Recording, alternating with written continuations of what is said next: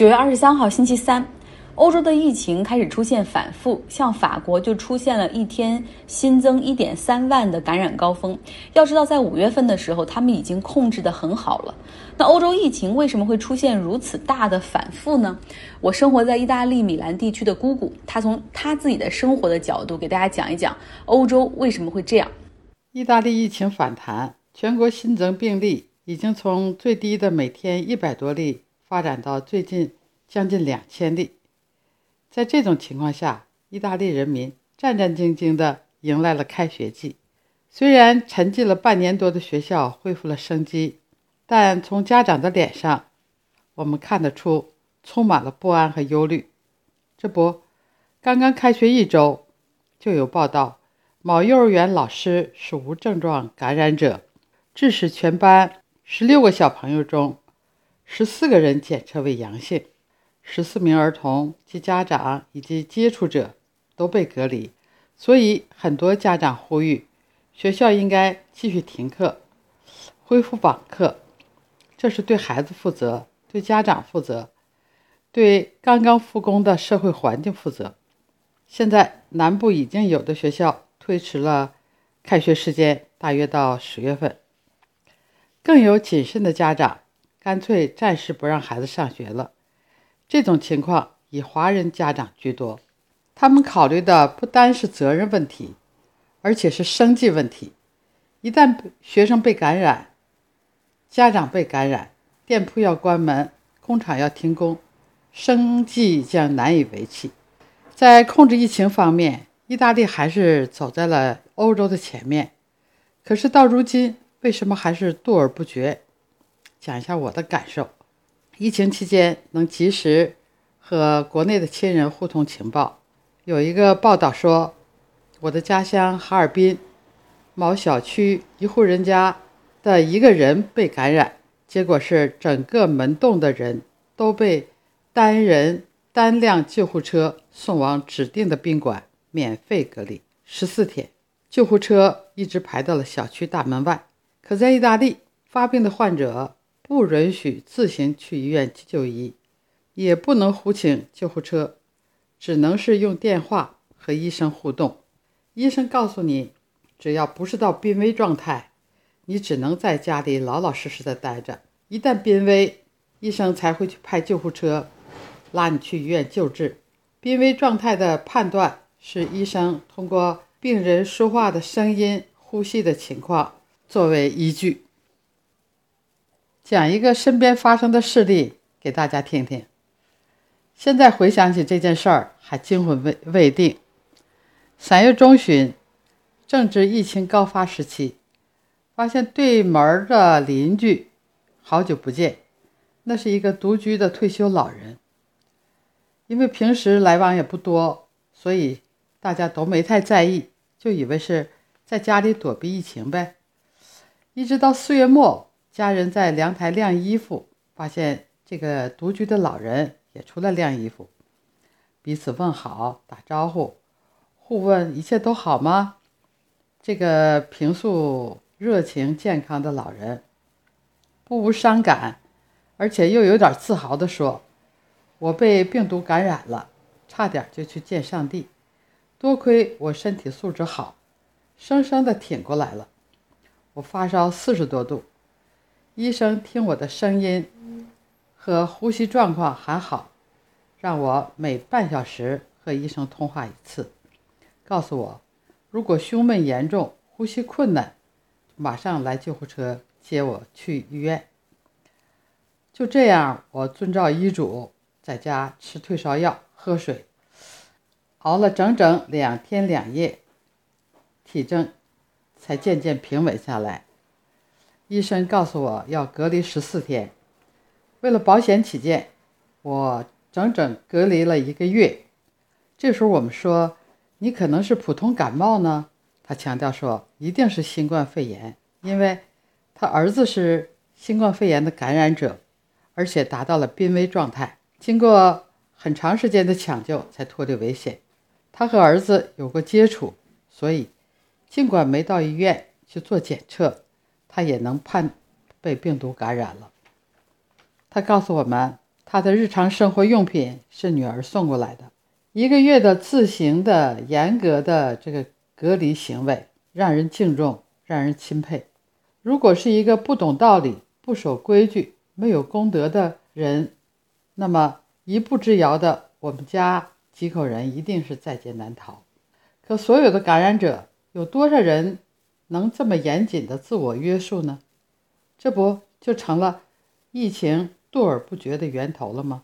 说老实话，政府深知这种松散的防控措施会漏洞百出，可捉襟见肘的经济形势、政令不统一的政治气氛，实在没有更好的办法。好在靠谱的总理孔特做出了正确的判断。制定了强硬的措施，才使意大利人没有遭受到更大的涂炭。但复工复产以来，有为数不少的小企业、小作坊、餐馆等经不起这场残酷的打击，宣布破产。意大利的经济真是雪上加霜。近期政府明令，十月底之前不准许解雇呃雇员，以稳定民众的情绪。在这场严重的灾害面前，中国为世界、为中国人民所做出的努力，彰显了中国的强大的国力，也证明了只有一个统一政令，人民才会更加团结一致，去战胜各种困难，才能使国家更加强盛。说实话，作为家人，我们也不知道原来他们的邻居就有人感染。现在听起来真的有人，真的让人有些后怕。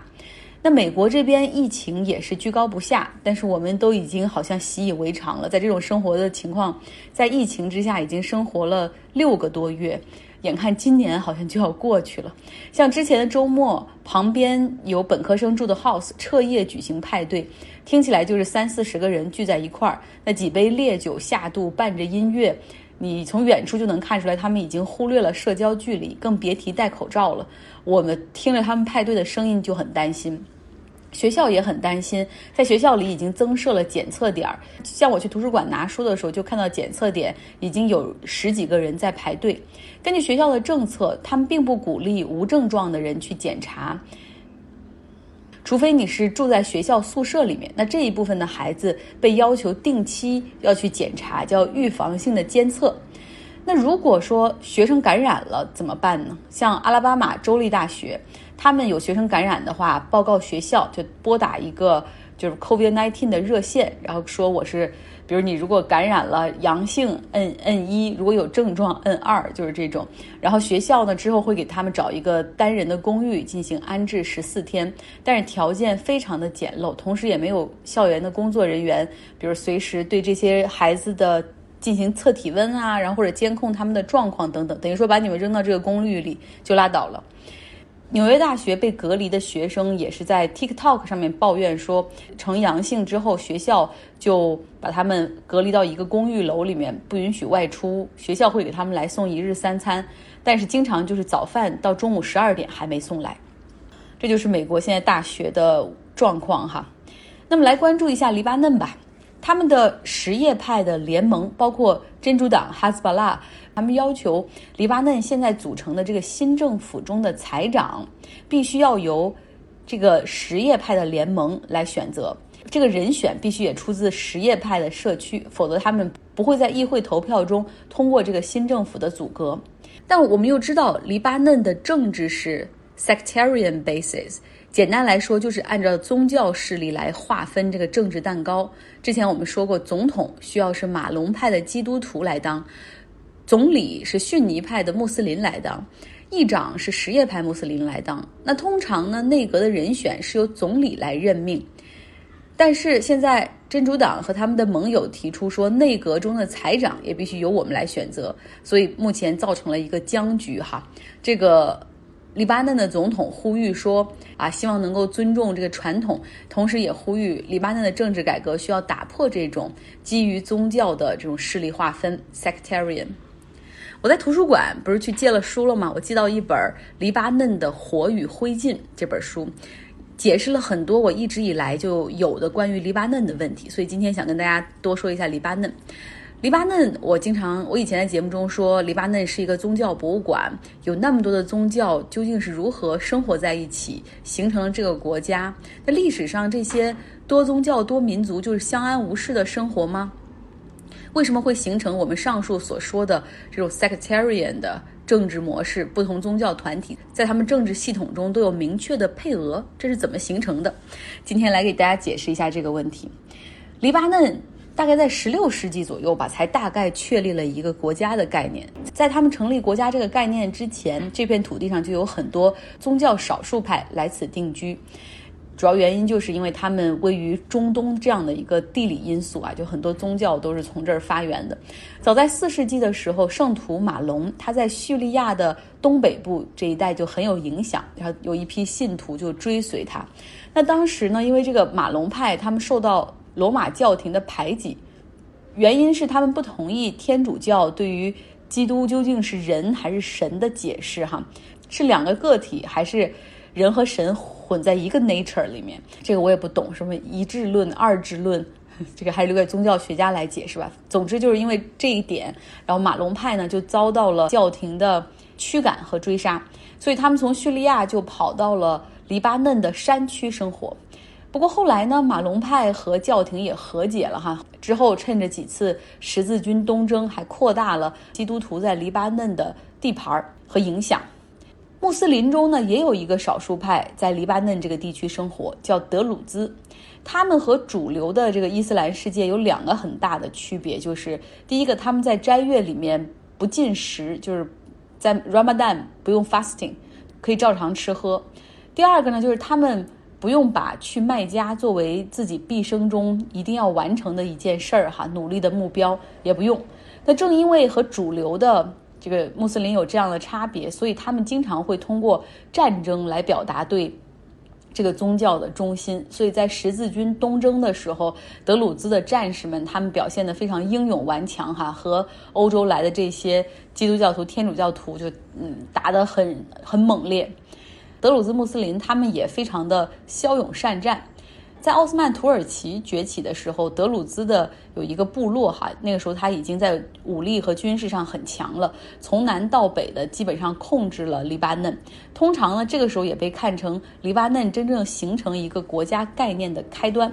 只不过很快，这个更骁勇善战的奥斯曼土耳其，他们就在一六三五年的时候横扫并且占领了黎巴嫩。这个时候，马龙派基督徒他相当于已经跟罗马教廷和解，在罗马教廷那边就算是有注册了，接受到那儿的保护。所以后来呢，奥斯曼土耳其也允许，就是法国人可以派军队来黎巴嫩这边去做马龙派天主教的保护者。这个时候，黎巴嫩尤其是贝鲁特这边的港口就形成了一个中东和欧洲贸易往来的一个窗口性的港口城市。那马龙派的基督徒，他们有法国的照顾之下，thrive 了，又从山区搬到了港口这边去生活，人口也增加，经济状况也得到改善。但是别忘了，当地还有很多其他宗教也在这儿生活，像什叶派的穆斯林、希腊东正教徒、希腊天主教徒、逊尼派的穆斯林，他们的人口也在这种稳定的环境下增加。那当地的上层呢，依旧是德鲁兹穆斯林，他们控制了很多的土地，而马龙派他们这个时候就是有法国人庇护嘛，所以他们整个的经济实力在崛起，所以马龙派和德鲁兹这两派还经常发生矛盾。那在一八六一年的时候，奥斯曼土耳其觉得，哎，这个地方实在太特殊了，各种力量交织，干脆划出一个自治行省，让他们自己管自己吧。我们这么大的帝国就。就实在是顾不上他们这儿，那当时任命了一个基督徒来担任 governor，就是这个行省的，就算省长吧。这算是一个转折点，因为过去一直占据优势的、一直比较得势的这个德鲁兹，就成为了被冷落的一方。一九一八年一战中，哈，奥斯曼土耳其土崩瓦解，法国在巴黎和会上自告奋勇的出来说要。接管这个黎巴嫩和叙利亚这个地方，那他呢就帮助黎巴嫩扩大了他的疆域，就加入了更多北部的和内陆的地区，就形成了一个大黎巴嫩的概念。但是法国人也很小心，依旧保持着这个基督徒是人口大多数，就是划分地区的时候，他们也是很挑剔的。那法国人还帮着黎巴嫩设计了一个民主制度。但当时的缺点就是法国开始就是非常明显的，他们在偏向于这个马龙派的基督徒或者基督徒这方面，而激发了其他宗教社区的反感和情绪上的那种反弹。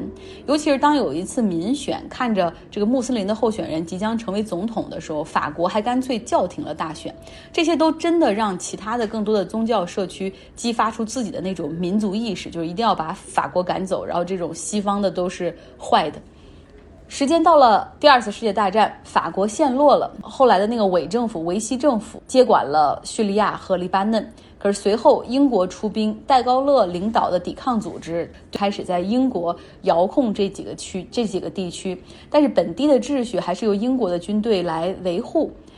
当时呢，英国军队的一个将军就想要调解这些种族矛盾。他说：“很简单呢，我们拿一个三二年的最新的人口普查数据来分配政治权利嘛，就按照人口的比例来分。那最终呢，他决定议会的席位就按照基督徒比穆斯林是六比五这样的一个比例来分。然后各方都很同意，同时各方还都同意说阿拉伯语未来是这个国家的官方语言。”呃，黎巴嫩将是一个对所有外国人开放的国家，这里将打造成一个阿拉伯的名片。后来还进一步的确定了这种 sectarian，就是这种势力的划分，像总统必须是马龙派基督徒，总理是逊尼派，议长是什叶派。副议长是希腊东正教徒，当时的议会有七十七个席位，然后他们更是划分的有多仔细，我给大家说一说，你就知道了。就为什么说这个势力范围就划分好的，为什么能够滋生这种腐败的空间，或者是效率为什么会低下？七十七个议会席位中，当时决定说，那按照人口比例吧，四十二个我们划给 Christian，就是这种基督徒。那其中基督徒中，马龙派给二十三个席位，希腊东正教徒给九个，希腊天主教徒给五个，亚美尼亚的社区给五个，清教徒和犹太人各给一个席位，三十五个给穆斯林的议会席位，十六个给逊尼派，十四个给什叶派，五个给德鲁兹。所以你看，就是非常严格的划分好的这个势力范围，sectarian，导致现在十八个这种不同宗教势力的这种党派，那他们就可以很轻松的去获得所划分好的这个势力。所以黎巴嫩人现在越来越感觉到说，这样的这种政治蛋糕的划分看着是很公平哈，按照人口比例来划分，但实际上是腐败和效率低下的根源所在。因为就有这一块儿，每个人都知道，我就有这一块蛋糕，谁也别想碰我的，我也不碰别人的。就是，而且选民的选择其实又非常的有限。嗯，不知道这一次的梳理会不会让大家听的对黎巴嫩的问题是更清楚了，还是更混乱了呢？因为听起来真的，真的是很多势力交织在一起，而且很多的问题是积累的问题。好了。我最近发现大家很喜欢看一些英文的这种文章哈，像金斯伯格给年轻人的那封信，很多朋友就留言留下邮箱想要看。那我今天还想再分享一篇文章给大家，是 Hillary Clinton 希拉里克林顿的在大西洋月刊上的一篇文章，叫 Power Shortage。我非常强烈的建议女生们最好。最好都来看一下这篇文章。我前两天是在睡前读的哈，就是本来是想说就看看就睡吧，结果这个文字太有力量了，我眼睛本来是只是眼睛在一行一行的扫过，后来看到后面就开始读出了声音，所以希望分享给大家。喜欢的朋友可以来到微信公号张奥同学下留下你的邮箱。其实网络上有好多人给大家分享。文章有资源，也有做的很系统性的，但是让我很失望的就是，他们是以收费为前提，就是你一年交多少钱，他还给你弄进一个会员群之后分享，或者给你一个就是登录网盘的密码，然后可以下载，不仅有文章，还有一些电视网的这种新闻视频。说实话。就是盗取这些文章和视频，本来就已经已经就侵犯了人家的 IP。如果再以盈利为目的的话，那真的是违法行为了。好了，想看文章的给我留言。今天的节目就是这样，希望大家有一个愉快的周三。